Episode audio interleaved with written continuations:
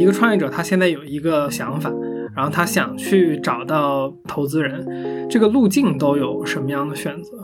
我这么说吧，假如你自己不认识几个投资人，或者你周围的朋友也没有朋友能够帮助你对接到几个投资人，那基本上你也拿不到钱。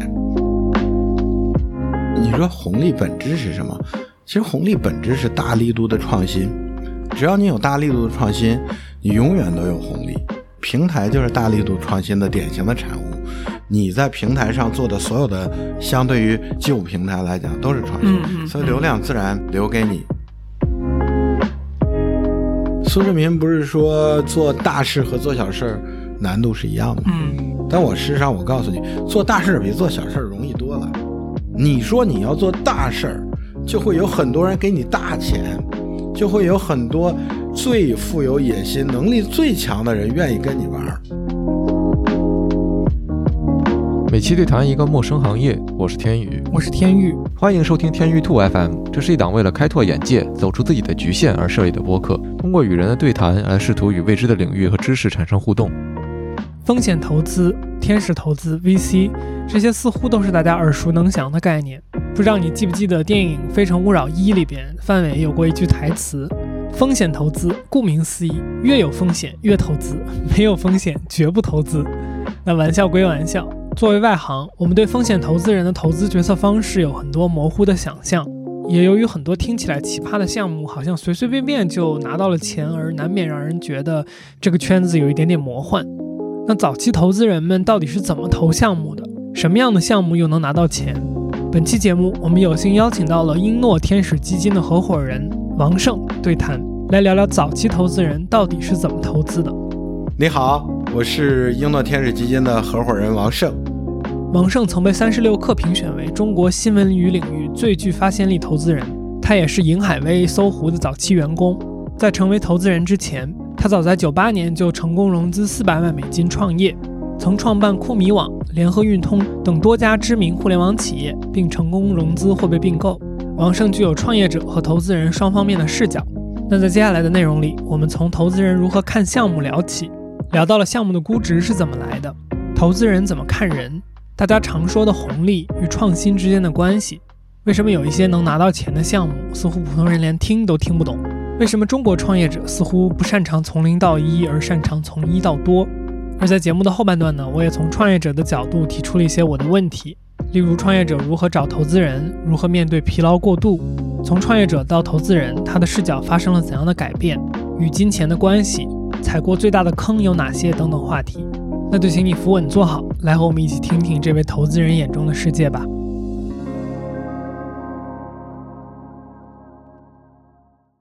我觉得可能作为外行比较常见的问题，就是说，像我有不少朋友，他们也是做这种融资的方式去创业嘛。尤其是前沿的这些科技类型的项目，我觉得很多时候他们给普通的消费者，或者他就说我吧，我作为他的朋友，就我感觉他讲五分钟我都没太听明白。对，呃，我有时候就很好奇，是说这个是我的问题，就是是我目光短浅，我没听懂啊，还是说有的项目它就是如果快速讲不清楚，它可能不靠谱。比如说我们今天看到了一些好的项目、伟大的这些互联网公司，它在最初的时候，对于一个外行来说是让人难以听懂的吗？我觉得啊，这是这么一个问题，就是说这个取决于这个项目团队啊和这个创始人到底要做什么。因为你刚才加了一个前提，是说你的一些搞科技的朋友创业，对吧？我们其实，在看创业项目的时候，它是有不同的类型的。你比如说，这个项目它就是搞一些非常硬的科技啊，或者材料啊，尤其它在一些创新呢。你比如说，他去年或者前年，他说我搞一个 AI 的大模型，他讲怎么怎么样，我用 Transformer，呃，Encoder，我觉得这样特别厉害，你你也是听不懂的。除非这个概念被定义出来，他说我就是做大麻型，你看我这么强。但是当你做一个消费的项目的时候，也许你是个商业模式，你说我是打车，就像滴滴那会儿，他能把这事情讲清楚，就是大家信不信的问题。所以讲得清楚，讲不清楚自己的事儿，这个取决于他面向的是谁。如果他面向的是一个消费市场，他讲的这个事儿，他说、哦、OK，我做植物奶，那解释一下什么叫植物奶。如果他说我做一个商业模式，我我送外卖，这事情要说半天，车轱辘话说不清楚，那就是他的问题。你明白？就是讲清楚他到底在做什么，看他做的东西的特性。原则上，非常硬的科技是很难对外行解释清楚的。但原则上，你做的是一个 to 消费者的业务，你应该让每个消费者都能够听得懂。那剩下无非就是投资人信不信的问题了。嗯嗯，啊，就是你讲清楚，他理解了，他也不一定信，那是另外一个问题啊。有意思。嗯，嗯那就追着您这个问题问的话，就是这个一般投资人信不信，就是这个是拿什么来判断的？是的，是的。这个东西吧，我跟你讲吧，就非常有意思啊。我要是讲，其实你刚才那个问题很好啊。我们先非常简单的把创业项目简单的分为两类，一类我们叫做非常硬的科技型的这种项目，一类我们是说对消费产业大家都能够理解的这种项目。那你刚才问问的问题是说，那投资人信或者不信，这个 bar 在哪儿？就是为什么他信了，为什么他不信了？那我们要知道，就是说，当你去解决一个科技的问题的时候，嗯不管是做新材料，还是做一个更快的 GPU，还是做一个更好的大模型，其实这个东西它是比较好测量的。因为会有很多的测量工具来帮助你测量它的那个表现。当然，也有些人像我们投早期，他很多东西测不了。他说我就是一 idea，你看我过去发了多少 paper，我多多厉害，那你拿不到实物测量。但核心你能够理解，它是在跟一种自然规律在博弈。就是你投科技的时候，因为它本身是个科学或者是一个技术，它其实是在跟一些自然规律在博弈。在这个时候，大家总有一些判断，就是说什么样是客观的规律啊，什么是科学，什么是正确的这些路线。那在这个上面，其实就比较容易判断你做的这件事儿是不是对的。我们先说你做的这件事儿是不是对的，你要走的路线，你你的实现方式是不是对的，然后再说这个团队是不是对的。但是如果我们做一个偏消费品，一个商业模式也好啊，一个产品也好，或者一个饭馆也好，这个时候你会发现你是在跟消费者在博弈。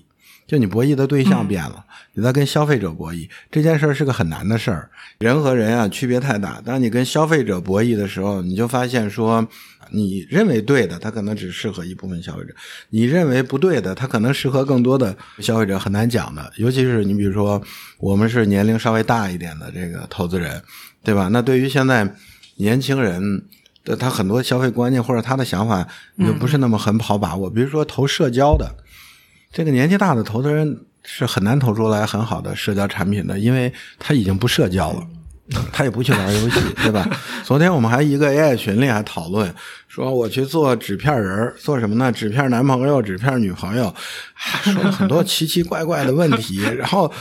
啊，总结的那个，呃，我跟你说，对于年纪大的投资人来讲是非常不友好的，你就完全不理我。我给你们举例子，非常有意思。他提到《恋与制作人》啊这个游戏大家都知道嘛，这个我也理解。那个《恋与制作人》，我我以前也试用过，我感觉这是给女生的，对吧？给那些宅女或者腐女，我不知道，就大概就那一类女生去找纸片男朋友的。后来我就问了个问题，他们就说：“哎呀，什么都能玩，包括男生。”我说：“男生为什么玩？”我说：“是不是只有这个男同志才玩儿？”就反正我没想明白，结果后来就被呃里面年轻人教育了很半天。所以我说，能不能投，完全是基于投资人自己过去的认知积累。我说投资，呃，其实主要是两个，一个是认知的变现，你只能投你认知之内的事儿；另外一个呢，就是你的人脉关系的这个变现。所以实际上核心就是说，什么是这个基金投了，那个基金选择不投，或者那个基金投了，这个基金选择不投，呃，除非他投不到的那种情况下，剩下无非就是你的认知。呃，在你的认知里，你觉得这件事儿是对的，他做的是对的，你就投他。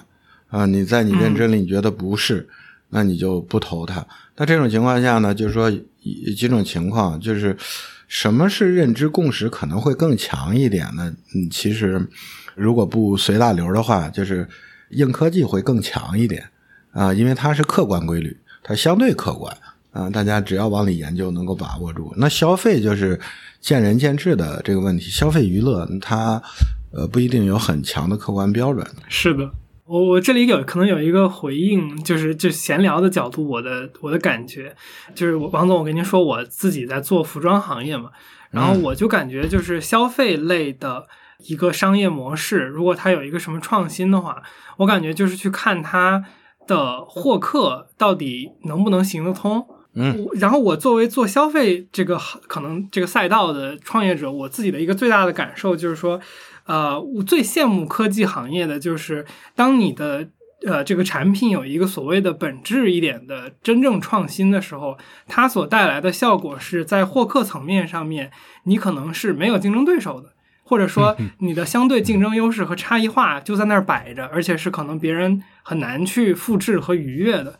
在这里跟一个问题，就是我前两天去准备咱们这个对话的时候，我看您之前二二年三月份左右，反正您上了一个，呃，我不知道是讲座还是还是对话，然后我就听到您在那个时候有去聊这个元宇宙的项目的时候，您有就您有类比，就 NFT，其实它会和。人在日常生活这个消费中去，比如说买衣服，比如说买手表之类的这些代表自己身份的这种外显的东西，就和我们去买 NFT 挂在头像上面是一个逻辑。我当时听到这个的时候，我就在想说，是不是我们去判断一个项目是不是好的时候，也有一个逻辑是说太阳底下无新事，就是说我们能看到之前它和我们目前已经实现的这个消费市场中的某一些东西是对应的。就是我觉得是这样啊，就是待会儿再说那个去年我讲的那个事情，我大概知道你在说的是什么。就是说，其实你记不记得这个？大家都说互联网红利啊，或者移动互联网红利，就是什么是红利？红利好像就是说大平台在刚刚启动的时候，你加入进去，然后就容易获得这流量什么的。其实你包括像王兴。王兴二零一七年就讲说，OK，移动互联网已经结束了。其实大家都说没有红利了，这是因为二零一六年是最后一个大的移动互联网平台，就是抖音的这个上线，对吧？二零一六年出现的这个 APP 之后，再没有出现大的。但其实说，你说红利本质是什么？其实红利本质是大力度的创新，就是大力度的创新。只要你有大力度的创新，你永远都有红利。就是什么什么意思？你看今天包括像 Chat GPT 这样的，像 Character AI 这样的，都快速的就吸引了大量的用户。这就是因为它跟过去你使用的产品完全不一样，就它创造了一个新的需求，普适性的给整个人类创造了一个新的这个需求。创造需求是非常非常难的，对吧？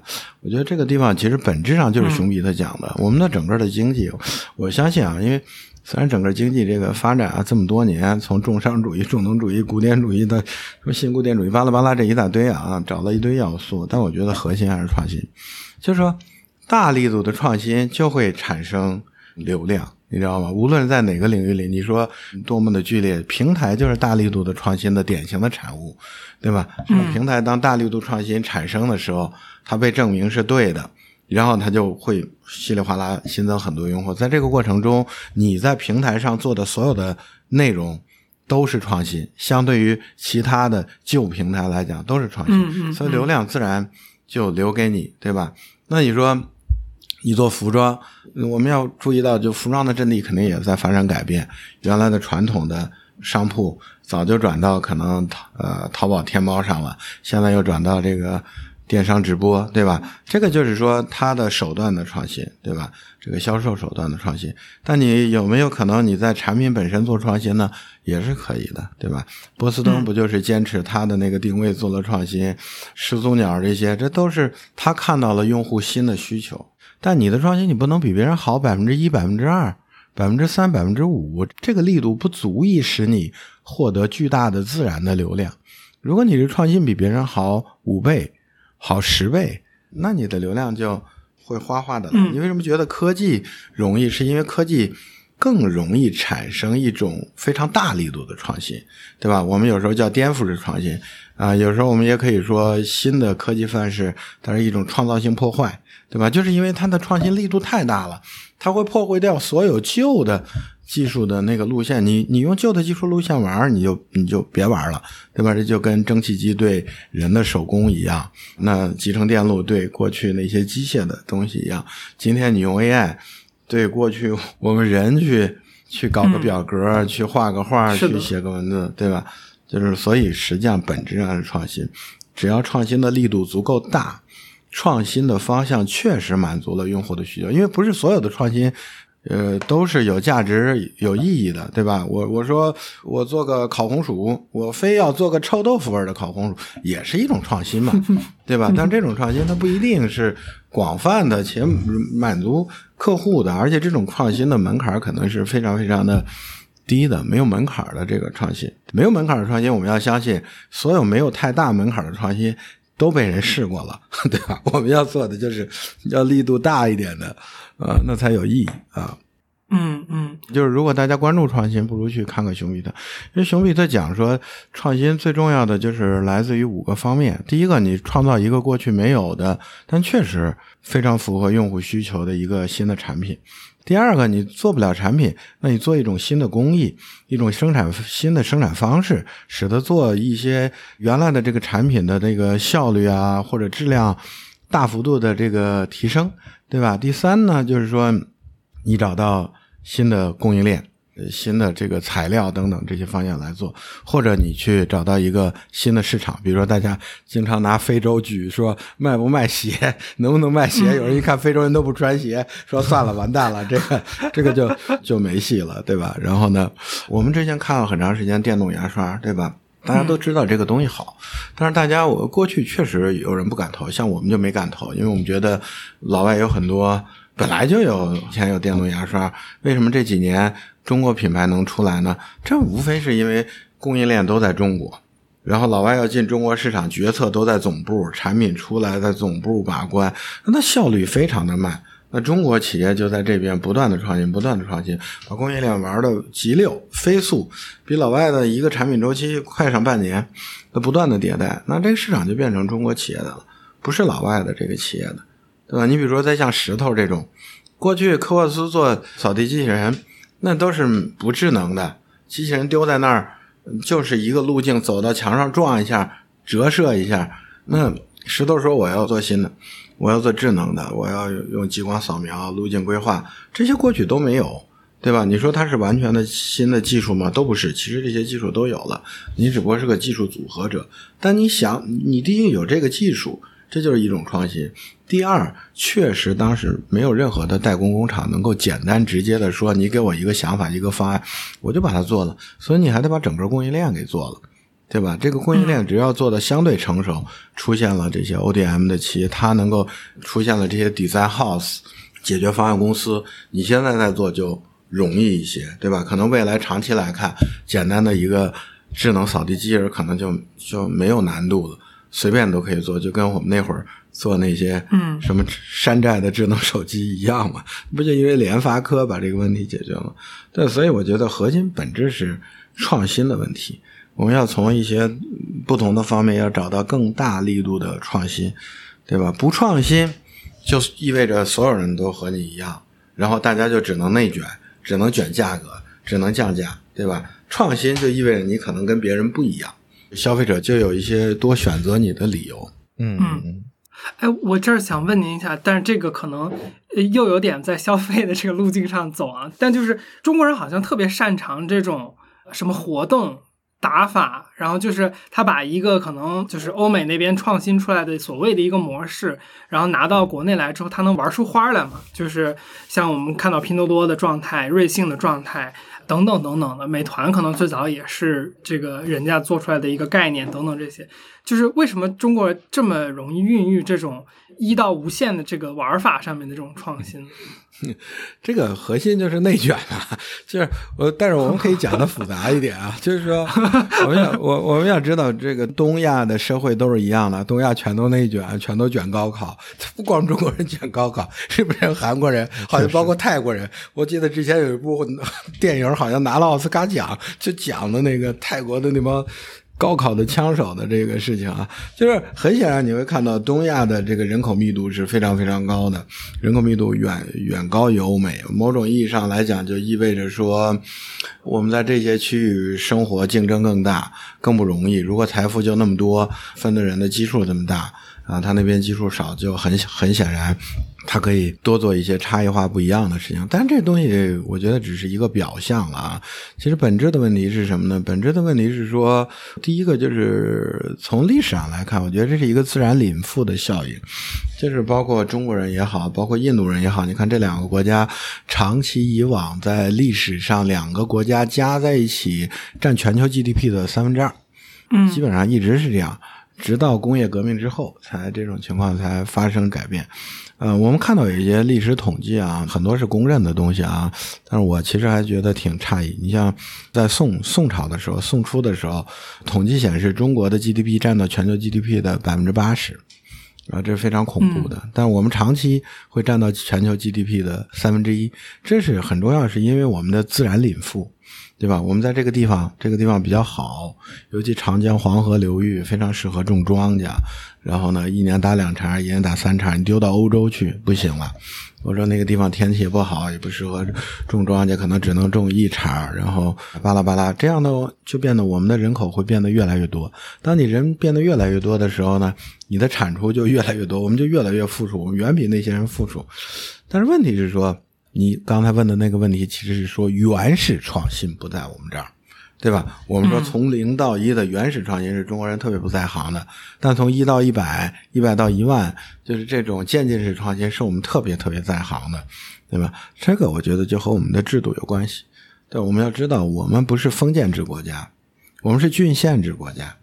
这是什么意思呢？就是我们大概从汉朝的时候开始，汉朝之后，三国那个改革那个人才制度之后，那基本上来讲，就是不会给你永久的这些封地或者怎么样，你可以永远这些世袭下去。你总是要科举，呃，要考试，要选拔，因为根据你的选拔成绩，你再去做官你的儿子也得选拔，不是说你做了官你就世袭了，对吧？你当丞相，你儿子当那不可能，那你还得选拔。所以这样的话呢，就在中国亚洲地区啊，选出来最牛逼的一群人去治理国家。你要知道，这群人都是最棒的，教育最好，选的最好，然后治理国家最好。所以我们在过去就会变得很发达、很富庶。嗯，但是这里面产生了一个问题，其实就是卷嘛。嗯，一代一代人每年都要去高考、每科考，每年都要卷卷这些事情，卷这些八股文，他这个大量的时间、精力、生命都浪费在这个上面。我们再看欧洲，欧洲是个封建制国家，就是说，OK，我封了你一块地，然后你都本来你的皇权、教宗的权利跟封建皇权就是两条线了，然后你的封建皇权呢，又不是都听国王的。那国王要靠各个封建领主来凑团打仗，自己才能够抢夺更多利益。所以各个封建领主是一直拥有封地的。然后这些人，他虽然不富，但架不住这么多年的积累，他也不怕失去他的封建领地。只要不干仗啊，不往死里干，对吧？他也不用去科考。所以你会发现，这些人积累了大量财富之后，他闲的没事干，所以他就胡思乱想嘛。他不，他就去搞科学，就去搞艺术，搞地理大发现，搞经济研究，对吧？这是，这是，这是必然的结果。就是说，这些人就是因为制度的不一样，就是在过去这么一千多年、两千年的这个制度的不一样，导致了今天的结果。而两千年卷下来的制度，就使得这些东西可能都深刻的刻在了我们的和他们的基因里。就是我们做这种精细化的、更好的运营等等这些事情，或者我们爱干内卷的事儿，中国的程序员都不辞辛苦，那哪是硅谷那帮人能够比的，对吧？但是确实，你好像搞不出来这个 Chat GPT 这种东西，不是你能首先搞的啊，Transformer 啊等等，就这些。嗯嗯，我想到一个这样的问题。呃，又回到之前我听您的那个，呃，二二年的那个演讲，就我们刚刚都在聊创新嘛，但是我们需要判断，就是说哪些创新它会真的成为趋势，就是它会成为一个很大的一个事情。呃，我觉得过去这几年，就是如果作为一个外行来去看这种科技类的前沿的投资的话，我们都能看到的一件事情是，前两年大家都非常火热的再去看元宇宙跟 NFT 这类的项目嘛。那我们看到就是现在大家都在去投的项目和聊的项目是 AI 这种项目，怎么看？就是说哪些科技、哪些创新它会成为趋势？然后哪些可能就又会成为呃像元宇宙这样的，就是说它热了一段时间，然后又会沉寂下去。对这个，嗯，就是说到元宇宙啊，我们需要知道，就是我们当时在投什么。其实很重要的是，我们当时没有投任何的应用啊。我们认为元宇宙呢，需要的是基础设施的建设，对吧？我不知道我我我那期讲有没有特别重点讲，因为我几乎哪个地方都是重点讲这件事儿的。就元宇宙呢，它是一个未来的美好的未来世界啊，但它有很多东西它不够完善。呃，所以它需要的是基础设施。就未来，如果我们假设原始宇宙是我们构建的一个巨大无比的迪士尼乐园，那么今天的问题是我们还没有通水、通电、修好路，对吧？然后我们甚至连适合它的这些工程车辆是、这个施工工具都都还没有做好。那么，我觉得方向是一个问题，就是说方向对，往往方向对或者不对是非常容易判断的。啊，我我觉得人类如果有想象力，呃，你你你一百年前就可以想象说未来都是机器人服务人类，这种疯狂的想法没啥不可以想的，对吧？但是最最重要的是 timing。我们说我们未来我们都可以永生，对吧？我们可以把灵思想灵魂提取出来装到什么壳子里，我觉得都都可以去想啊，我觉得问题不大，对吧？只要足够的时间，但是时间是一百年还是一千年还是一万年？对吧？实际上核心是这个问题。你做投资最最重要的是 timing。我们不怕去疯狂的想，你什么都可以去想，可控核聚变一定可以，对吧？那这关键 timing 在哪儿？你现在要要投资嘛？实际上核心的问题不是说今天这些科学家疯狂的想法对不对？AGI 对不对？具身智能对不对？啊，人不说永生吧，你长到两百岁对不对？肯定都对。关键的问题是什么时候能对？啊，这是其实是对投资人和创业者最大的挑战啊。所以，那您觉得，比如说元宇宙，它还是会实现，只不过就是可能对于上一轮来说，应用它不是正确的 timing。对，就包括今年，今年大家都在投 AI，但实话实讲，就是说我们叫做两端收敛，就资产端收敛，资金端收敛。意思就是说，其实真正投钱的 VC 是非常少的，二十家上下。是非常活跃的，在在投的。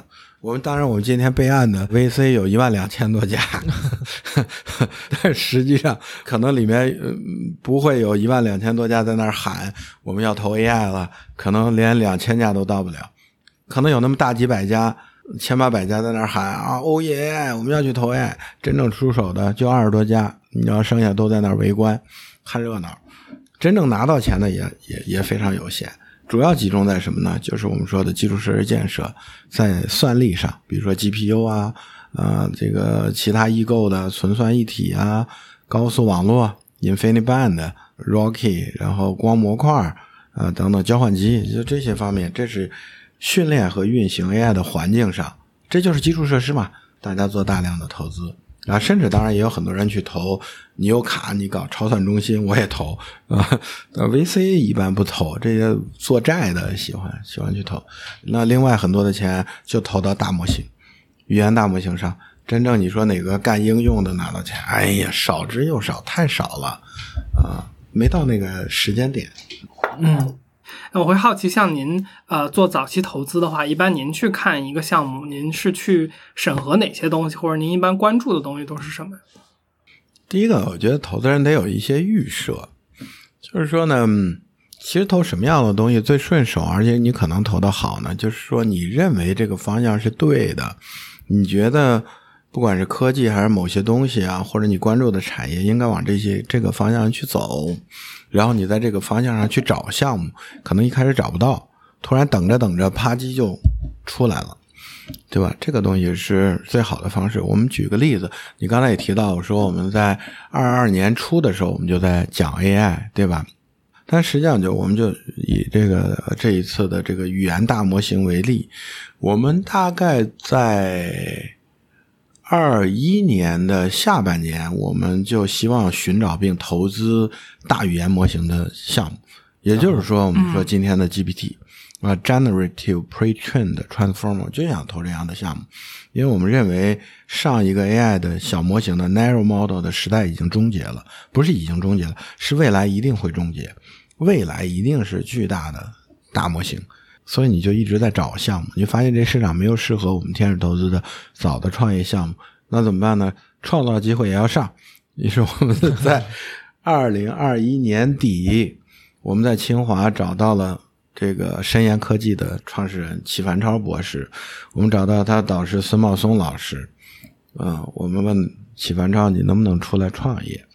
啊，齐凡超说我没想好，我不知道我应该是读博士后，还是我应该毕业去大厂，因为他 他二二年才毕业，我们是二一年底找他，他二二年六月份博士毕业嘛，出站，嗯。后来说你得让我想想，结果呢想了几个月，大概我记得是春天吧，可能四月份的时候，就反差就跟我跟我说啊，我想好了，我要创业，我不读博士后，先我也不去大厂，我要创业。我说那行，那我们就投。六月份毕业，成立公司，然后我们投的第一笔。那么今年连续融了两笔，融了大几个亿。然后这个也算是大语言模型里面呢，算是非常引人瞩目的这个项目，对吧？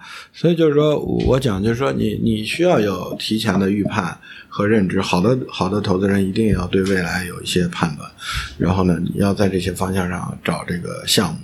然后呢，当然这偶尔会打乱你的节奏，会突然出现一些你过去没有想到的这种项目，也许到你面前，你你看到了，你一思考发现。呃，他也很对啊，这种情况也有，但我觉得对一个好的投资人来讲，这种情况应该少。那么，当然，另外，这是我说是一个判断的标准，因为你在看了方向之后，你对 timing，你对怎么样实现的路径，其实你都是有想法的。所以，在这个里面呢，就是说，当团队跟你的共鸣越高的时候，呃，往往是。你信心很强，就容易出手。我不是说你出手就一定是对的，对吧？因为这是你的认知决定的。也许你认知不够，有偏差，你觉得对的那个反而不是对的，这这是有可能的，对吧？但是就我就说，投资人为什么出手，一定走在了他的预判上，他的认知里，他认为对的这个上面。那第二个事情核心就是人，人一定要你能够找到的最强的人啊，而且我们现在要找的都是。呃，至少是在国内，我们要投的项目，就是在国内里最强的人。就是你往一个方向去投，这个方向里面已经存在的这些创业者，你是不是都了解？你是不是都知道？你是不是都谈过？然后你做了选择，这个很重要。那这是好的投资机构他应该做的事情。因为对于很多投资机构来讲，第一个他不知道谁能干，因为他不了解这个产业。他不知道做一个大语言模型谁能干，做一个比如说文生视频的模型谁能干，做一个生成式三 D 的模型谁能干？嗯，就是这个里面，因为他不了解这个产业，他不了解这些各个学校、各个老师、各个大厂里的这个，比如说 AI research 的这些部门做的事情，他可能也不怎么看这些论文，所以他不了解，对吧？那他不知道谁能干，不知道谁在干，然后呢，就算他知道。他可能也找不到这些人，连接不上。那就算他连接上了，跟人家聊过了，人家也不一定愿意让你投钱啊，对不对？所以，好的投资机构这几点都得做到：就你知道谁能干，你知道谁在干，然后你想找就能找得到他。那原则上，你想投，他就应该很乐意让你投，对吧？这才是这个领域好的投资人。所以，你要投的创始人一定是最好的啊！当然，大家对最好的定义是有分歧的。就什么是最好的？你比如说这次大模型大战，那王慧文说我要做，呃，亲友轮十亿美金啊，当然我们也可以投啊，那个慧文也也欢迎我们投。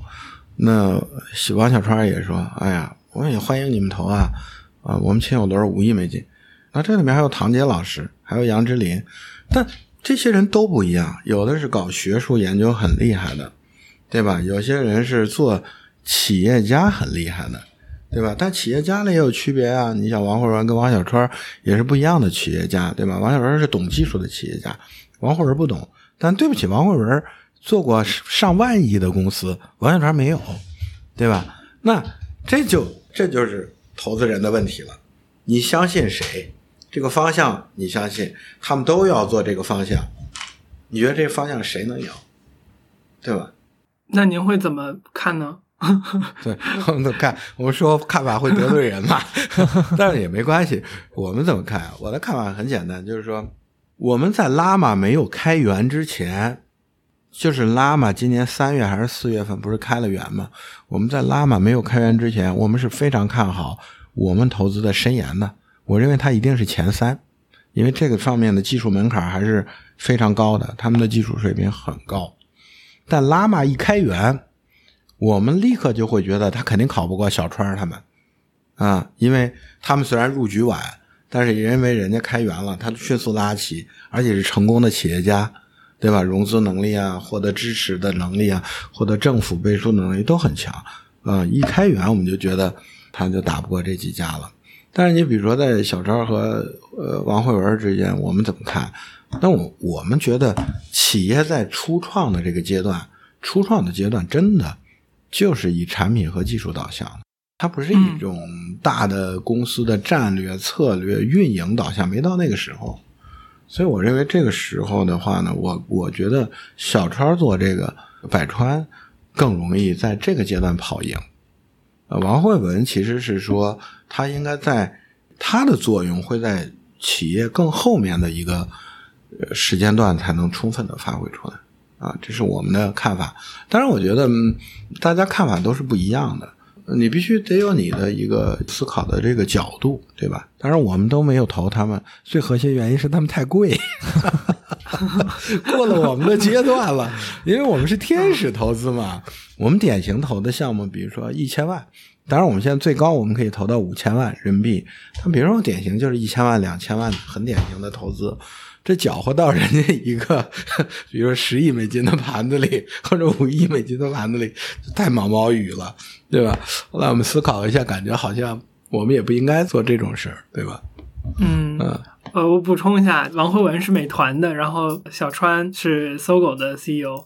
听下来，我觉得一个很重要的新的点就是说，其实投资人日常的这个切入点，比起说等项目来找他，更多是投资人先有一个预期，就是你看中了什么东西，然后甚至不是说等一个创业者的出现，而是就是说，甚至要去找项目。对，成为创业者的人，然后来说服他去做这件事儿，就是我之前是没有想到会做到这种程度的。我觉得这个还是非常有意思的。然后我我好奇，您日常的时间最多会花在什么事情上面？我觉得最多的时间肯定啊，你还是在说白了还是在跟人聊天儿。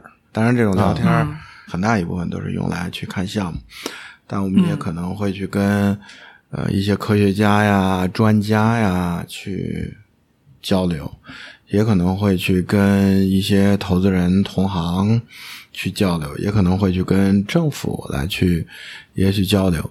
其实对于投资人来讲呢，就是说这个这个行业它是需要一种非常复杂且多元的知识结构和信息的。就是我我我其实觉得。他确实在赚钱啊，就是很多的呃机构也能赚很多的钱从老美。我讲的是这种 VC 的这个投资机构，但是我一直觉得它都有很很奇怪的一些东西，比如说这个投资机构，你会发现它很难将任务拆解成一种工业化的方式，从而扩大规模，对吧？嗯嗯，因为其实说白了，它。投或者不投，其实完全取决于个人的认知。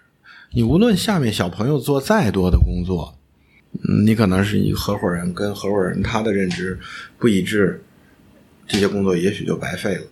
或者说，小朋友做了很多的工作，小朋友的认知也许是对的。就像我说的，比如说新消费、娱乐，对吧？那很有可能小朋友的认知他无法说服，他无法说服这个合伙人。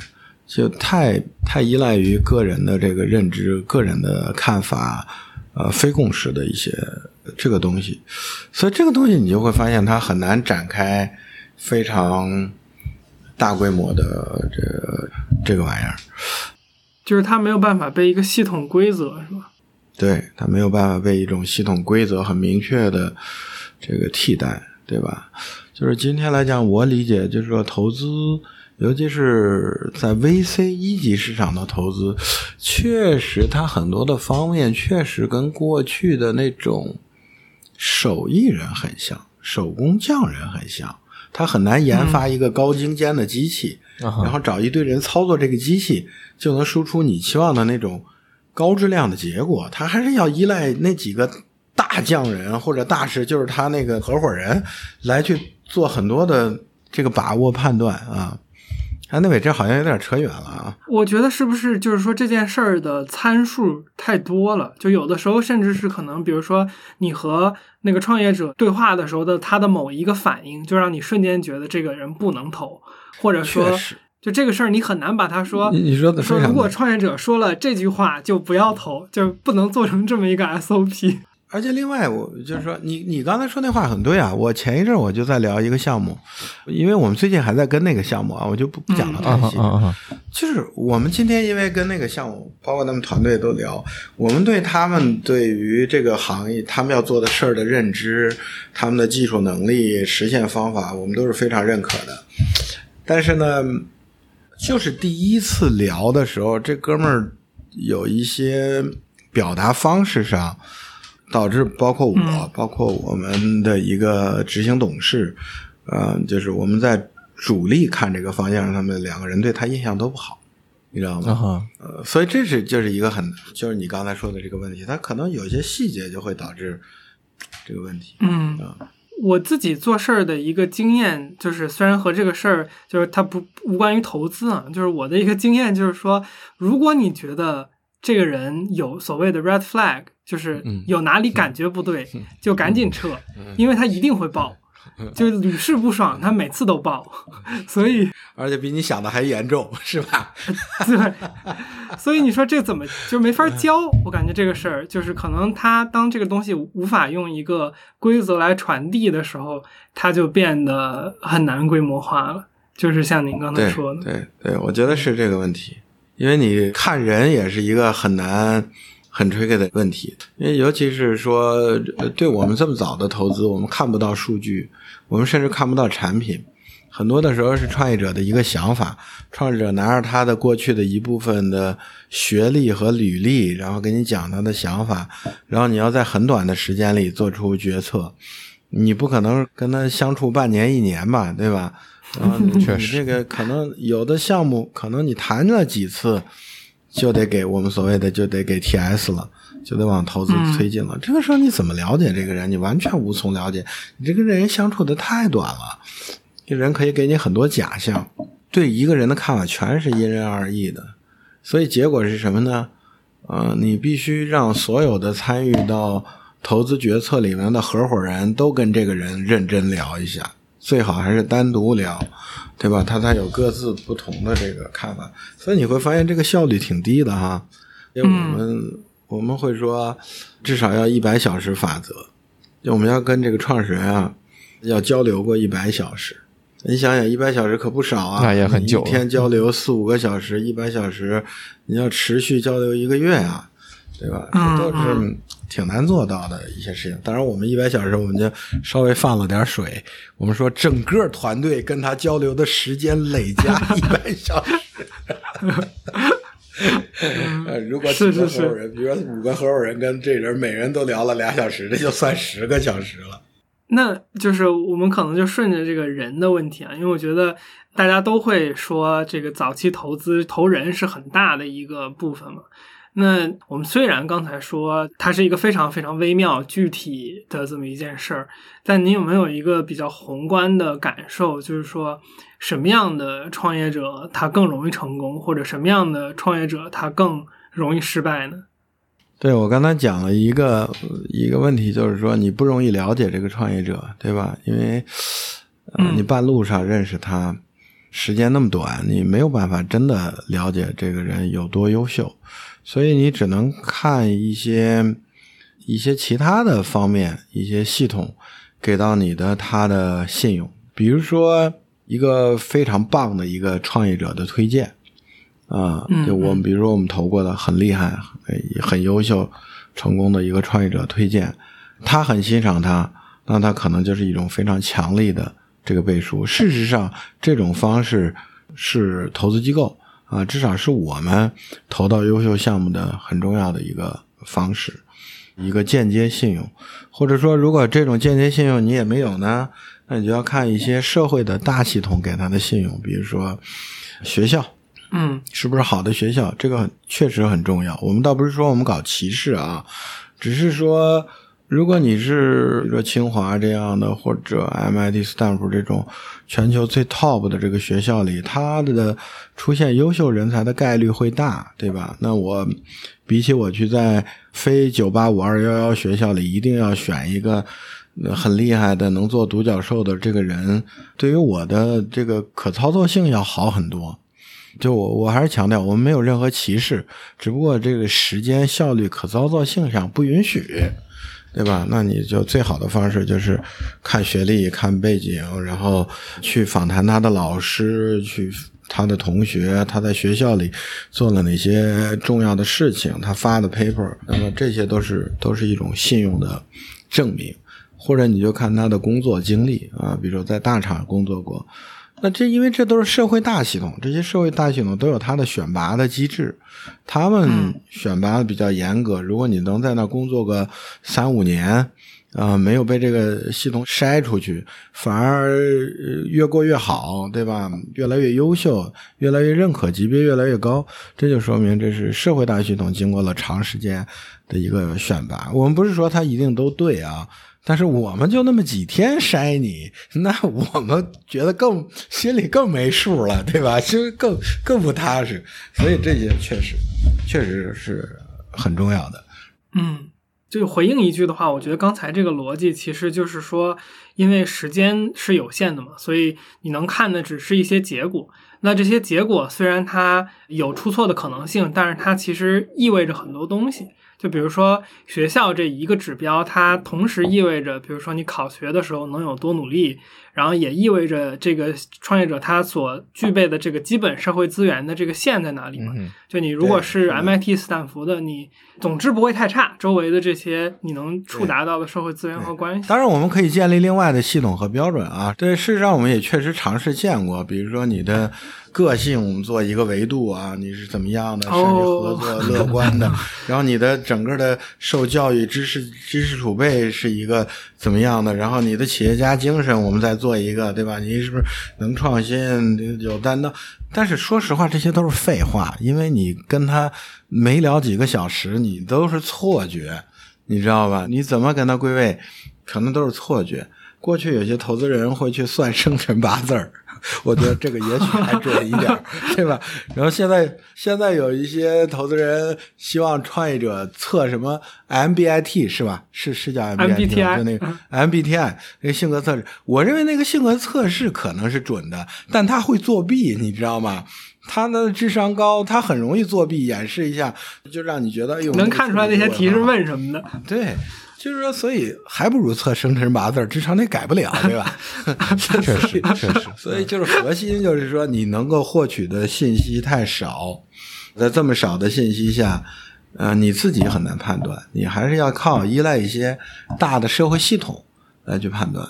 有意思。呃，我刚才想到的另一个就是说，我们说了判断人的点嘛。呃，我觉得一个我比较不懂的东西是，我们听到很多项目这个开始投的时候有一个估值嘛，嗯就是这个估值在像您说的这么少的信息的情况下，是怎么去判断呃一个项目该值多少钱呢？对，其实其实如果你丢到二级市场上，我们就说你的估值相对客观。就为什么客观呢？因为流动性好。所谓流动性好，就是买家和卖家都够多，都够对称，对吧？这样就是，呃，用这种大数概率把它拉得更客观。那越往早走呢，就是因为这个买的和卖的越少，就变成了一种信息非对称的这个市场，其实估值就确实不容易定。我觉得核心是这样，就是说呢，估值其实本身是一种共识，本身是一种共识，就是说，嗯如果这个市场上呢，大家的共识者越多，啊、那么这个估值就会，我我是指同一个项目啊，同一个项目，比如说你把它六扔到一级市场和二级市场，它明显会产生估值变化，这就是所谓 PE 和 Pre IPO 的这个逻辑。因为投 PE 和投 Pre IPO 在中国是一种关系型投资，核心是你得能投得进去。你想跟人家吃饭，人家还不跟你吃饭呢，因为从没上市到上市，这公司基本面没发生任何变化，但流动性发生改变了，所以它自然就涨了两三倍，很容易，因为你这边就是流动性低，那边流动性高，呃，所以我觉得你说绝对客观是没有的，但核心就是说。共识会影响这个估值的情况。比如说，如果你所有人都觉得这件事儿对，那就所有人都会拿着钱往这个方向来去投，那么这个自然项目就会水涨船高。或者所有人都认为这个团队是最优秀的，然后那个团队很差。如果大家都是这个看法，那自然就会这个团队估值高。呃，就做一样的事儿，那个团队估值低，或者那个团队。拿不到钱，啊，我觉得本身就是这样。因为现在虽然是一级市场，大家说信息有不对称，但你仍然会发现说，这一个项目出来，其实见几十个投资人是很容易的事儿。现在 FA 天天也没生意，对吧？那个多得很，太多了，随便见几十个投资人很容易。所以呢，呃，我觉得确实有不确定性，但是，呃，大差不差，它也能反映这个市场的这个。呃，相对客观的这么一个这个情况吧，啊，嗯嗯，我就有点具体，但是就比如说，当我们去看一个类似于 AI，假设还是那个投大语言模型的时候，那这个时候会是说，比如说大家各家其实互相知道，这个时候要投的这种初创公司，比如说这类项目是在一个什么水平线上的吗？还是说它还是非常具体于团队的和那个具体的人？我觉得是这样，你比如说，我为什么说我们去年六七月份投深研的时候，它其实是不到一个亿的这个估值，大几千万人民币的估值，对吧？但是今年呢，呃，融了大几个亿的钱。嗯，其实你说半年多的时间，这个公司基本面有发生多么大的变化吗？我也不觉得有多么巨大的这个变化，估值已经涨了。小几十倍了，嗯，就是说，这会发生那么大的变化吗？我觉得也不会。那无非就是因为过去没共识，我们投了他们之后，包括帮助他们聊了四五十家投资人都没人投啊，所以这玩意有啥用啊？什么东西啊？虽然团队挺优秀，但是大家觉得没价值啊，没人投啊，对吧？今年大家都疯了似的投，一下估值涨那么多，这就我说的。这是个共识的问题，就跟呃之前这个比特币比较早的时候，那哥们儿不是花了好几十个比特币，呃，不是买披萨，上上千个比特币吧，买披萨，对吧？你看现在一个一个比特币现在又涨四万多美金了，能买多少披萨？披萨日，对吧？我觉得这是一个 这是一个认知和共识的这个问题啊。但是如果大大家共识都拉在这儿了。其实大差不差，就是看来回出价的问题了。嗯嗯，理解。我想换一个角度，就是说，刚才听到您讲，就是说，投资人其实是有自己的一个判断嘛，就是说，我要想要去找什么样的项目。那如果站在比如说创业者的角度上来说，一个创业者他现在有一个所谓的想法，然后他想去找到帮助自己去走得更远的投资人，这个路径都有什么样的选择？嗯，其实现在找投资人，我我这么说吧，假如你自己不认识几个投资人，或者你周围的朋友也没有朋友能够帮助你对接到几个投资人，那基本上你也拿不到钱。就是因为我觉得很实在，想 想创业的人、优秀的人，你还找不到几个投资人吗？对吧？如果你找不到，就说明基本上说明你不够优秀，还不到那儿啊，也不会有人投你。对，这是一个非常简单的逻辑，对吧？那如果你能够找到，不管是通过你还是通过你朋友关系不错的，其实可以先跟他们聊聊，听取一些意见建议。那剩下才是说，哎，你这事儿靠不靠谱，行不行？但是只是找这件事儿，我觉得第一个你就得有能力找到，第二个就算你没有能力找到，我们退而求其次，对吧？你找到找到个 FA，我觉得总不是那么的难吧？啊，或者找到一些社会活动，参加一些路演等等，我觉得也不是那么的难。但是确实后两趴呢，尤其在早期投资里不是那么的重要啊。嗯嗯，因为越好的项目，呃，他社会路演只可能只是为了帮助他 PR 或者怎么样的，他的那个路演目的一定不是为了让他去拿这些融资什么的，去找到投资人啊，他不是这个目的啊。嗯，明白。那我觉得我们可以就是翻半个片儿，我想去问一问，就是因为您经验很丰富嘛。其实，呃，所谓这个风险投资进入国内，并没有那么长的历史嘛，可能是九十年代我们才真正有了这一类的投资方式，或者说才进入到国内。所以我好奇的是，不管是您做创业者的阶段，还是现在您所看到的早期投资阶段，大家有没有什么大的路径或者是方式的转换？比如说，原来大家一般是怎么投项目的？今天大家是怎么投项目？我觉得呢，呃，九十年代那时候呢，我印象中比较早的应该是 IDG，大概九四年才开始在国内投资，对吧？当然他们有历史原因。我觉得应该来讲呢，过去的投资呢，就和过去互联网创业一样啊，其实还是相对挑战没有那么的大啊，尤其对美元基金来讲，因为你你看，如果今天我们今天让马老师的团队。对吧？小马哥的团队再拉出来，在今天市场上打，我觉得他连投资都拿不到，别说打赢了，对吧？投资都拿不到，就是跑得早嘛。一片空白的时候，他因为各种原因，他先产生了认知，他觉得不错，嗯，他去做，然后这完全是一片巨大的蓝海啊，然后别人不相信，你相信了。对吧？呃，没人相信互联网的时候，你相信了，就跟前些年没人相信比特币，有人相信了，也也能赚很多钱啊。先不说它有没有价值啊，所以过去呢，我觉得钱好赚，互联网那个时代钱好赚一点。到了移动互联网这个时代呢，竞争稍微激烈一点，因为基金就一下就变多了，但是。我觉得在大系统的时候，就是大的技术范式转变，包括互联网、包括移动互联网的这个两个时代呢，其实我们 follow 住这些巨大的系统性的这个变革，我觉得对 VC 来讲还是比较容易变赚到钱的。但是大家会发现，在一七年之后就变得非常困难，就是因为你没有什么。今天叫互联网红利啊，其实我的看法还是说没有巨大的创新了。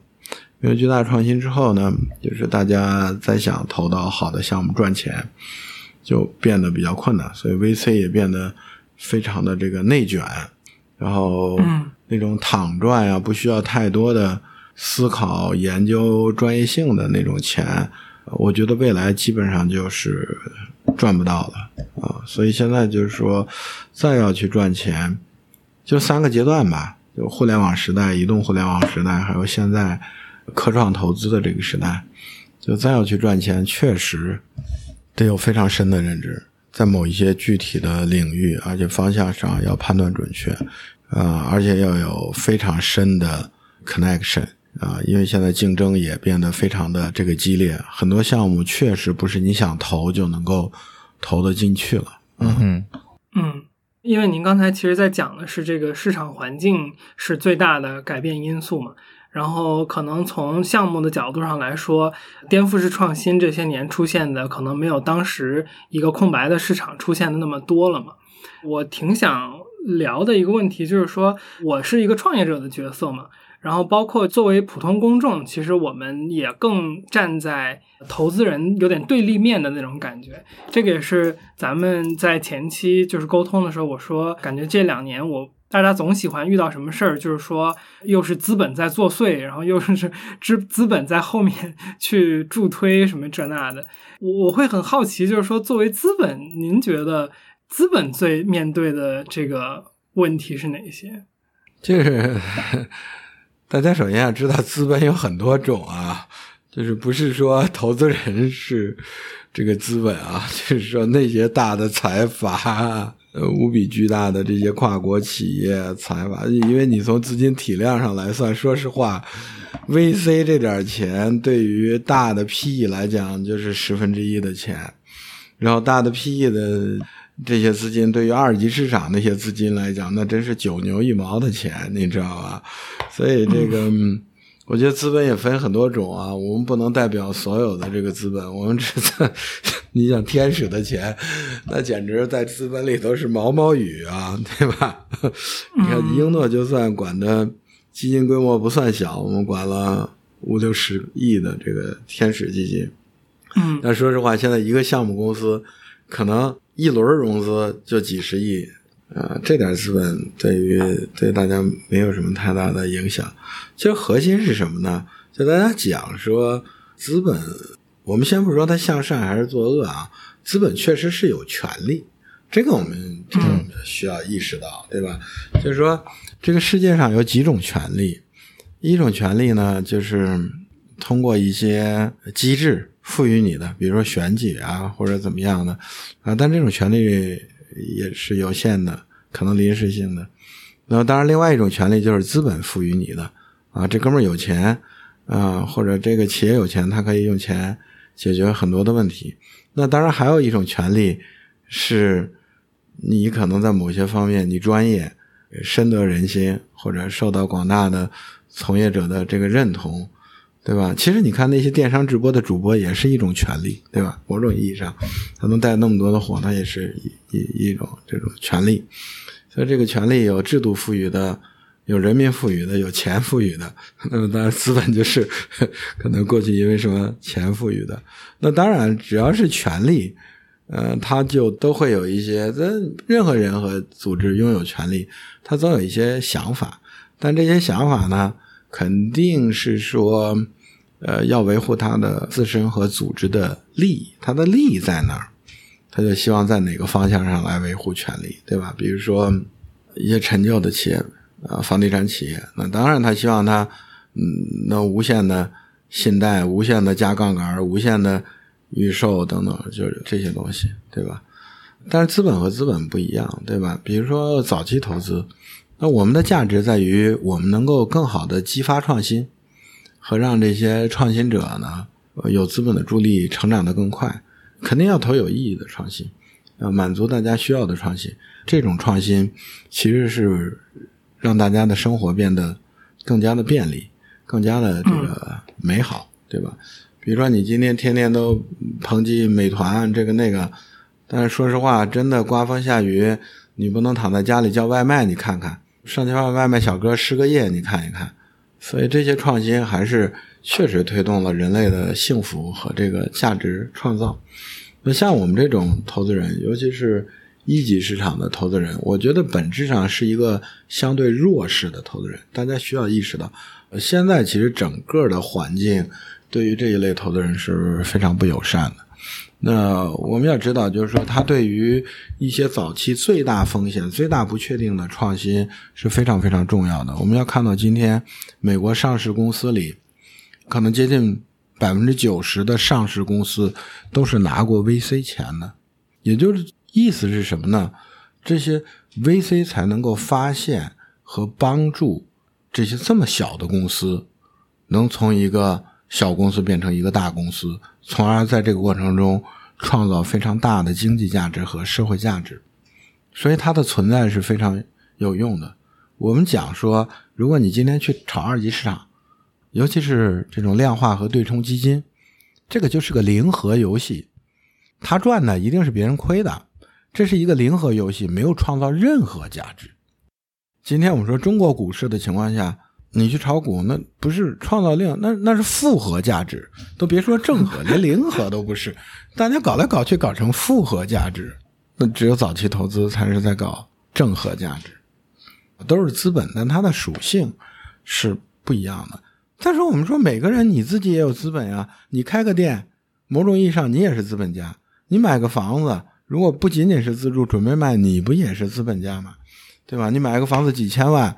够我们投好几个项目了，是的，是的啊，对我我觉得王总您说的这个是对的，你就是资本它分很多种，但是您刚才也说到，就是资本它就是权利，我觉得这个逻辑是非常关键的，然后也也正基于此吧，就是我觉得民众或者说大家对于就是资本的这种厌恶或者恐惧，其实确实也是一定程度上可以理解的，因为这种权利。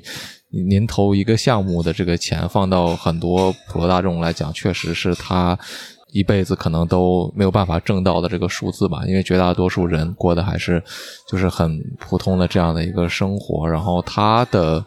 同时，资本它对人的这个权利又很大。比如说，我举一个例子，您看淘宝上那种，比如说给你一块钱，你就给我一个好评返现，这种就是我不知道有多少人会去真的做这个事情，但我想一定有很多。这个其实我觉得一定程度上就证明说，就是一点点资本能够给人带来多大的影响。那一个项目的钱，就是它可能能够左右很多民众的看法或者东西，站在民众的对立面的时候会非常可怕。所以我觉得这种恐惧本身也是也是有来源的吧，嗯，或者叫合理的吧。对，反正我觉得，因为这个东西就变成了说，呃，资本是很多层面、很多定位、很多元的。大家可以说啊，权力确实也可以作恶，但是我们要知道，大家很讨厌资本，就是我说，因为它是权力的一种嘛，而且这种权力好像不是被人民赋予的，对吧？你制度。大家还可以参与，有些人他取得的威望是老百姓赋予的，只有资本是老百姓完全不可控的，所以他可能就就会感觉到紧张，对吧？你对这个总统不满意，你还可以选嘛？你要把你权力还可以由人民做出一些调整，资本就感觉好像这些人反正就不知道为什么那么有钱富的，然后集中到一起。但是我们要看到它是一个非常多元的，就是不同的资本它带有着不同的目的啊。我我觉得很多人可能越来越会感觉到自己是被资资本所谓榨取的这个对象，就是他不是就是这个权利的拥有者，而是他他是所谓的就是被提取出剩余价值的那个所谓叫生产资料，这种感觉会让人觉得很不舒服。对，但我希望大家有点最起码的这个。经济学的常识啊，因为你今天基本上你工作的，如果不是在政府部门工作，那你的老板基本上你也可以认为他是个资本家，对吧？那你说是你帮老板创造了价值，还是他给了你工作和工资呢？我觉得这个两个方面的角度你都要考虑一下。然后呢，从我们现在的经济学的角度来看，这是非常明确的，对吧？我们说要素生产率就是资本和劳动力，要素生产率就两个，一个是资本，一个是劳动力。光有劳动力不行，你还得有资本投资进去，大家才能创造价值。这两个是不可避免要合在一起的。没有资本，大家就没生活、经济、财富都创造不了了。而且资本很多时候就来自于我们自己啊，几个人凑个钱买设备、办工厂、开饭馆，这就是资本，对吧？如果你说所有的资本都是邪恶的，那你也是邪恶的，对吧？所以我说我们得辩证的看，确实有的资本它可能。嗯，是有他的希望追求的一些垄断利益，可能跟公众利益相悖，但确实也有很多的资本，它就是做的事情是符合公众利益的。大家一定要看这一点。你做个投资，你也是资本家，所以如果你非常简单的说资本就是为恶的，那你一定也是个为恶的人啊。嗯，或者至少有恶的部分吧。嗯。我其实很好奇，就是说您做事的这个经历的一些东西，因为我自己现在在的这个阶段是，我一直在往身上叠东西嘛，基本上逐渐走到一个快要临近极限的那个点吧。就是您在自己的这个工作生活中，之前有经历过那种所谓的 burnout 吗？接近自己极限的这种感觉，然后如果有的话，您是怎么去处理和恢复这种？对，因为我之前也做过这个创业啊，我确实理解这个创业者是很焦虑的。今天做投资的焦虑程度会比我，我觉得会比创业好一些。当然也可能因为别的原因啊，但我确实体验是这样的。这个事情呢，可能就是那个卡内曼，他们显得显得那种损失厌恶，因为当你赌上一切的时候。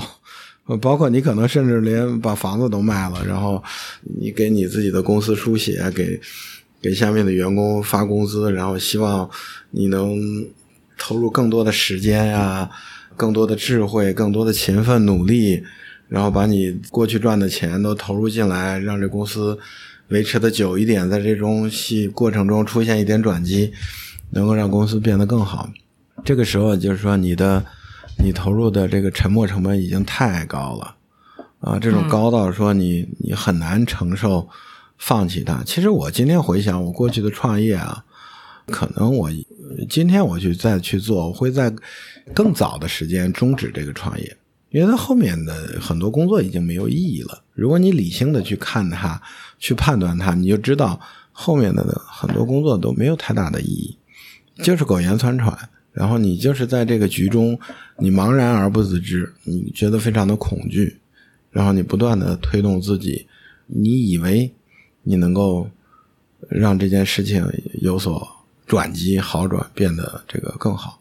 总体来讲，我觉得核心就是这就是人性嘛，这是卡内曼讲的损失厌恶。当你捡到一百块钱呢，你得到的那种喜悦。和你丢掉一百块钱，你的那种痛苦完全是不对等的，对吧？当然我用一百块钱举例可能不一定准确啊，对吧？呃，这意思就是说，你炒股，你突然今天你赚了十万块钱，然后你这边哎呀，我亏了十万块，要不要斩仓？这这种痛苦完全是不一样的。我觉得这可能就是和人自然进化中。它多多少少需要一些安全感有关系，所以人更难接受损失。嗯，所以确实有这种经历，就是你会觉得你的完全是精力耗尽、体力耗尽，然后我觉得倒不至于崩溃吧。但是我我今天想想，就是大家还是要理性，因为呃前几年我也是有非常好的朋友出来创业。呃，我其实没有投他们，因为我认为他们那个事情不是特别的理想。但确实他们也能坚持，也能活着，而且还时不常的会融点钱，融点小钱。比如说今年他启动的时候融了钱了，我本来觉得第二年就应该死，结果第二年又融了钱了。我觉得第第二年应该死，结果第三年又融了钱了。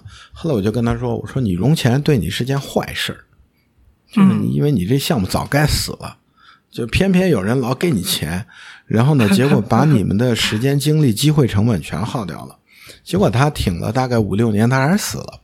而这件事儿对后对他没有任何的这个价值，只是凭空浪费了他六年的时间和钱，他自己也投入了很多的钱啊，没有意义。那您觉得，就是说，像刚才这位朋友，我们不说他具体项目是什么，那您判断从现在，如果您说我们要理性起来，就是说做到哪个点，就是某一个创业者应该决定去说这个就是该放弃的呢？我觉得这就是最难的嘛。你你有时候会看到投资人跟创业者干仗，就是因为大家这点判断的不一致嘛。或者有时候你能看到说这个创业者一个团队内部分裂，他很大时候也是因为这个。就是我说绝对的好人坏人，通常在现在这个情况下，呃，甚至你经过投资人筛选拿到钱的情况下，这种情况很少的。大家多数都是对发展的预期不一致。有人觉得我们公司好的很，有人觉得我操公司再这么下去就挂了。有人觉得说，哎呦我们不行是因为产品不行。那有人，另外人觉得说是销售不行，所以这个玩意儿吧就很难很难判断。但是我觉得呢，确实存在，就是说，也许很多人很多创业者他遇到的问题，早就有人遇到过。你这个问题啊，对，对于你来讲天大的问题，对人家来看毛毛雨，早就经历过，而且不定经历过多少回了。这个问题怎么解都心里清楚的很。这就跟我们。忙活一个事儿，不停的琢磨，突然产生一个灵感，哎呀，我有一个伟大的想法，我觉得这事儿这样这样这样，这个逻辑特别棒。结果过两年你读本书，发现人他妈早就写了，多少年前，几十年前就写过，然后写的比你系统多了，很常见，完全都分析了一套。对吧？建了一个框架，很常见吧？很常见吧？嗯，我觉得创业也是这样。就你今天觉得这问题无解了，这个问题天大，这个问题你说的也不对，他说的也不对。我跟你说，投资人都见过多少回了？就是为什么有的时候投资人经常跟创业者争吵的问题，对吧？因为创业者从来没见过，在 投资人装见太多。嗯，那您从创业者的角色，就是说转到投资人的角色的这个过程中。他带给您的视角会对商业这个有什么新的理解吗？我觉得视角上确实还是有挺大的这个不一样。我觉得作为创业者来讲呢，我这个当然了，可能这只是我啊，我代表一类的这个创业者。我创业的时候啊，更多的并不是说特别系统性的思维，然后呢，整个的宏观趋势各方面，因为我觉得这样你也很难创业，对吧？创业者多少都是有一些冲动的，然后呢，就是一脚就踩进去了。你喜欢这个，你觉得这是趋势，你当然可以收集很多证据，但你也没有那么的理性，对吧？然后呢，你是一种风险厌恶程度相对要较低的创业者，往往是这种角色，不然他很难有那种 passion、那种激情、热情、勇气，呃，去干。就是我觉得创业者的时候，尤其那种确实太过深思熟虑的人，很难有勇气，在一个特别新的东西还很难判断的时候，你就敢一脚冲进去或者 all in 啊，这很难的。但是投资人，我觉得角度会不一样。虽然我们叫风险投资啊，我们肯定还是有一定风险接受力的啊，但是。呃，确实，我觉得相对于每一个单独的创业者，呃，投资人他还是需要追求一种在风险啊和未来收益确定性之间的一种平衡的。所以，某种意义上，我觉得他更像一个观察者，就是他有很长的窗口，很长的思考的这个周期啊，他要观察，他要做未来的假设啊。创业者很少说。啊，我前面准备了十年，我对未来做假设，到第十年的时候，我说这创始终于来了。很少是这样，他肯定，他很有可能是说前两年他有一些想法、一些假设，一看那就对了。那那对投资人来讲，他很多的时候他是一个非常长期主义，他在过去积累了很多经验框架、认知，然后对未来做预判啊。我所以我觉得这是一个相对创业者来讲，我觉得还是要会。更理性一点，更系统一点，更有一些大的框架和一些底层的思考逻辑。我觉得创业者还是要有勇气，要更冲动一些。这是我感觉的一个很不一样的一个这个地方吧。嗯嗯，就是我个人我现在最大的一个作为创业者的体会，跟您分享，也听听您的想法。就是我觉得我最累的有两个感觉。一个是要随时响应，就是当你日常工作的时候，你没有一个说你现在累了，所以我不在状态这一说，就是要往上顶。我觉得这个是一个我自己觉得特别累的地方。然后还有一个就是，我感觉我永远没有一个踏踏实实说我可以去休息的那个点，就是因为你永远有事情可以去做，然后永远觉得就是这个东西可以更好，所以我。呃，经常是晚上干到可能十一二点的时候，还不能就是说心安理得的去休息。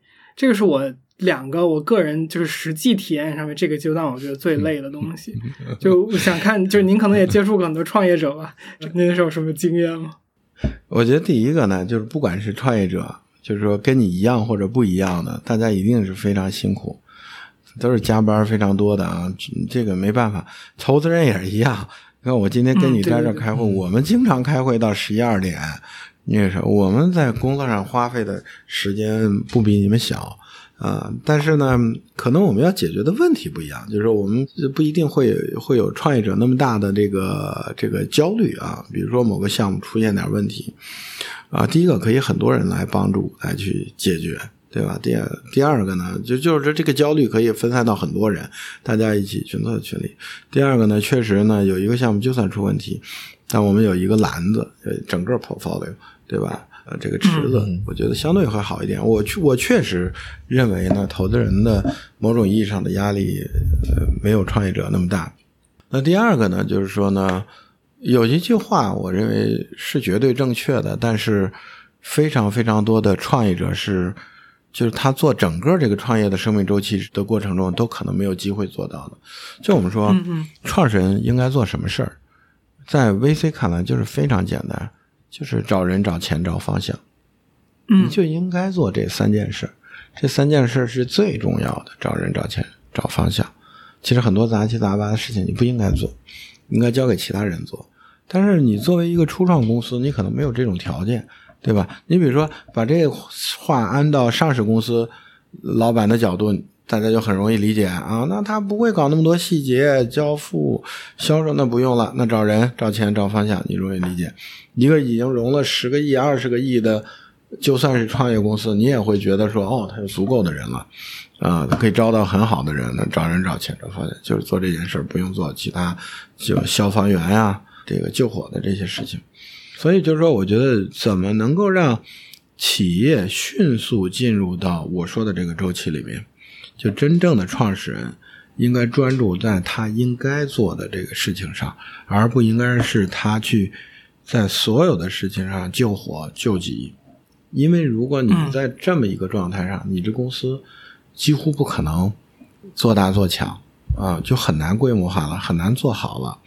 也就是要用最厉害的人、最专业的人解决各种公司各个方面的这个工作和问题啊，也要有足够的钱，呃，去让公司去做创新、探索和抗这个风险。然后创始人很重要，就搞定这两个人和钱的事儿，同时方向别搞错，因为方向其实你说大方向是容易对还是错呢？我觉得这里面战略上是很容易错的。你比如说，就就像美团这样的，对吧？那美团一开始做团购不是最厉害的呀，也不是融资最多的呀，为什么能笑到最后呢？对吧？那他肯定是策略上做对了很多很多的事情。在任何一个激烈竞争领域，最终赢的，那一定是选择做对了，不一定是他拼命努力了，对吧？所以这点也很重要。如果你选择做的对，那可能你就不一定就忙成那样。如果你选择没做对，你本来我们一条直线，结果呢，你选择没做对，变成了说我们要到达这个目的时候绕来绕去，绕来绕去，那他妈的累死了。所以这是一个，但是我就说很多创业者他很难说，哎呀，那我是这么多，我也没钱，业务没起来，怎么搞？你就发现这是个恶性循环，你没有牛的人，你就没有钱，没钱就没有牛的人，然后你也没时间去思考这个方向，对吧？这是经常一个创业的噩梦。所以我说是什么呢？当然了，我当然不同的人他可能会做不同的这个创业啊，但重要的是说。之前那个黑石的那个哥们儿叫什么来着？苏世民嘛。苏世民不是说做大事和做小事成本是一样的嘛，难度是一样的嘛。嗯。啊，所以我宁可选择做大事不做小事但我事实上，我告诉你，做大事比做小事容易多了。你说你要做大事就会有很多人给你大钱，就会有很多最富有野心、能力最强的人愿意跟你玩对吧？就像搞大模型一样。但前提是你得有能力做大事你没有能力做大事这就别扯了。你一旦你有能力做大事你就去做大事你说我要做大事投资人就几个亿、十几个亿的给你钱，然后就一堆最牛的人就哗啦哗啦就跑过来了，各地政府什么的就啊支持这些，所以做大事比做小事容易啊。当然，能做大事的人不多啊，可做的大事也不多，但我想表达的一个意思就是说，在你可选择的范围内，你尽量做那种最重要的事儿、最大的事儿。你依着你的上限那个事儿，你别说我非要做我下限那个事儿，那你就就可能就面临这种窘境，对吧？嗯，从您的角度，你比如说您在整个事业的过程中踩过最大的坑，或者说思维上最大的转变。会是什么呢？啊，我觉得重要的是说呢，嗯，我其实觉得创业不需要那么急，当然急也蛮好，因为我大概二十四岁创业，我当时融了差不多快四百万美金。你想那是九八年，呃，我们后来复盘觉得还是有做的好，还是有可能变成一家上市公司的。但是问题也出现在这儿，就是说呢，它中间出现了一些巨大的波折。但是巨大波折是什么呢？就是美股崩盘，纳斯达克崩盘，纳斯达克崩盘之后，就整个投融资环境和创业环境各个方面就产生了极其巨大的转变和变化。这个实际上实际上是一种危机，这种危机你没有能力面对，没有能力来处理。如果它的大环境没有改变，那你的能力在做产品、做业务、做这些上面，我觉得是有可能。在你的能力不受特别巨大的挑战下情况下，把一些事儿做好的。但当出现一些大的系统性的问题的时候，这就不是你有能力解决的。其实，如果今天我我在考虑的话，如果不是二十四岁我们来去做这件事儿，可能三十岁来做这些事情，呃，准备成熟一点，呃，找到合适的机会，可能会更好一些。嗯，您觉得您现在跟钱的关系是什么？真的会有那个点，就是说钱就是个数字的那个感觉吗？没有，没有，没有。第一个没有那么有钱，对不对？第二个，我个人觉得就是说，这个东西它到底对你意味着什么？我们说你生活的意义是什么？比如说，我们说你的生活的意义，也许就像那个马斯洛讲的啊，也许我们会分层，说底下吃饱了就好，安全就好，你上面有一些个人价值的实现。假如说是这样，那个人价值实现究竟是什么？对吧？我觉得对于一般人来讲是说，OK，我只要有幸福感，我每天都很开心，这就是我生活的意义，对吧？那假如说我们说追求更多一点，我们说我们在这个世界上存在，不管活九十岁还是一百岁，反正你最终终归就会挂嘛。你挂的时候，你你有多少钱也没有意义，对不对？你这是个这个数字，所以就是你追求的意义是在这个过程里。那这个过程就是什么是你的意义？这件事情我觉得还是蛮重要的，就是每个人都要想一想。那如果我说我吃不饱穿不暖，那我的意义我肯定是先得挣钱吃饱穿暖，对吧？但如果你能吃饱穿暖，生活上有一定的自由度，那对你的意义是什么？那当然，我我今天认为我是希望为这个社会能多创造一些价值，但我个人创造价值的能力有限。所以我觉得，对我来讲比较好的方式就是说，我把钱投给那种创造性最强的人，他能为社会创造很大的价值，就等于我间接的为社会创造了很大的这个价值。我觉得最重要的就是，钱对你的意义取决于你想追求的是什么东西。嗯。嗨，这里是后期的天域，不知道你觉得这期节目怎么样？那我其实觉得王总对于投资人和资本的一个核心的看法是说，他在社会中承担了不一样的分工。创业者往往把更多的时间花到具体的项目和细节上，而投资人则更多把精力花在对于整个行业现状的发展和判断上。我觉得王总的讲述会让整个投资人的投资逻辑和视角对于我来说变得清晰很多。好了，那如果你对本期的节目有任何自己的看法或是补充，欢迎你在评论区留言和我们一起交流，说不定你的评论也会启发到其他的人。另外，特别感谢我多年的好友 Linfo AI 的 Simon 把王总介绍给我们。那最后呢，如果你喜欢我们的播客，希望你可以订阅我们、点点赞，或是把我们推荐给你的朋友，这会是对我们非常大的鼓励和帮助。特别谢谢你，那我们下期再见。那就非常感谢王总来参加，然后有机会希望可以多跟您学习。好，好，感谢王总来参加，拜拜，拜拜，大家拜拜。